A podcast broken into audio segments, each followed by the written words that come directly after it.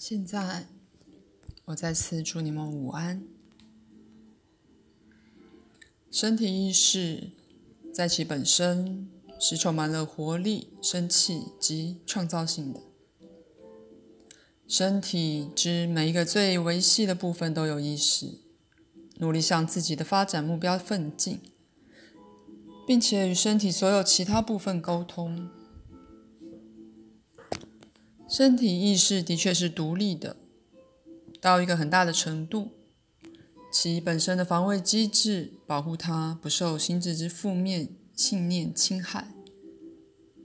至少到一个很大的范围，如我先前提到过的，几乎所有的人都通过一个所谓的生病状态回到健康状态，而对于这改变毫不知觉。在那些例子里，身体意识运作的不被负面的预期或观念所阻碍。不过，当那些负面的思量增资时，可以说，当它们变硬时，那么它们的确开始减低身体的天生能力，治愈自己的能力。以及维护那该将它保持在一个绝佳力量和活力的状况之整体而无价的组织。也有些时候，不管一个人的恐惧和疑惑，身体意识本身却升了起来，在一种突然的胜利里，丢开了一种病狂。不过，纵使在那时，所涉及的个人也开始质疑这种负面的信念。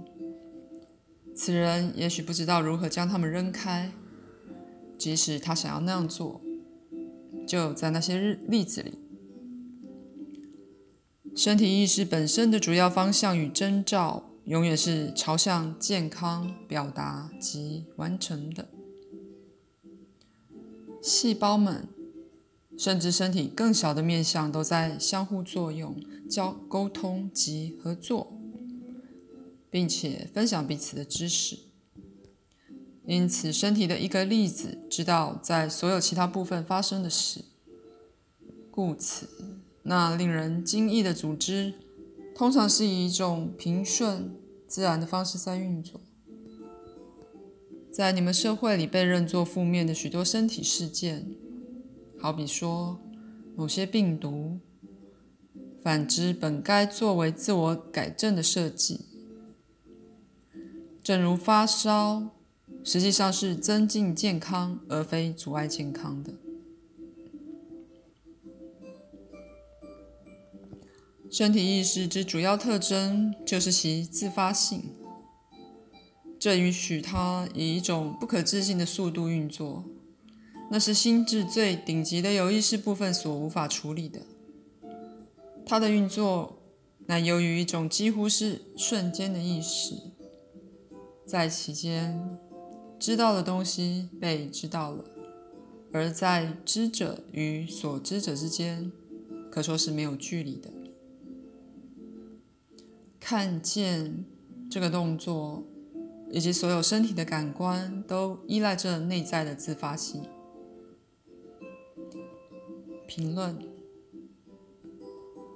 你俩负面性的梦，都表现了剩下剩余下来的怀疑和恐惧，以及会发生任何事件之最糟的而非最好的结果的旧观念。鲁伯眼睛的运作以及他视力的持续改变，指示了另外一种进步，发生在循环系统及身体的其他部分。眼睛知道他现在想阅读的意图，就阅读。理性并不需要告诉他如何去做，以同样的方式，简单而温和的让他跟他的腿说话，告诉他们他想再走路的意向。正常行走所涉及的行动会开始回来，他们现在就开始再回来。有些日子，他的眼睛不如在别的日子里那么容易看书；而在这些日子，他们只不过反映了一种不平顺。当他们在准备自己更进一步的时候，这同样也发生于身体的其他部分。在这特定的时候，以一种几乎是抽离的方式去想象他自己在走路，的确是个好法子。显然不要太过认真，却是轻松的去做。